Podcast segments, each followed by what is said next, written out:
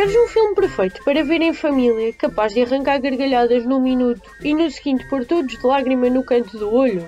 Olá, eu sou a Márcia Rénio e hoje venho apresentar-te o filme Jojo Rabbit. Jojo é um rapaz alemão de 10 anos que tem como sonho integrar a juventude hitleriana. Tem como ídolo, vejam só, o próprio Adolf Hitler. Um dia descobre que a mãe esconde no sótão de casa uma jovem judia a visão do mundo do pequeno rapaz é posta em causa. Uma hora e meia bem-humorada que nos faz refletir sobre temas bem atuais.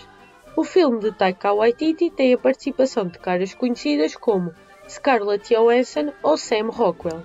Jojo Rabbit teve seis nomeações aos Oscars, onde ganhou a categoria de melhor argumento adaptado.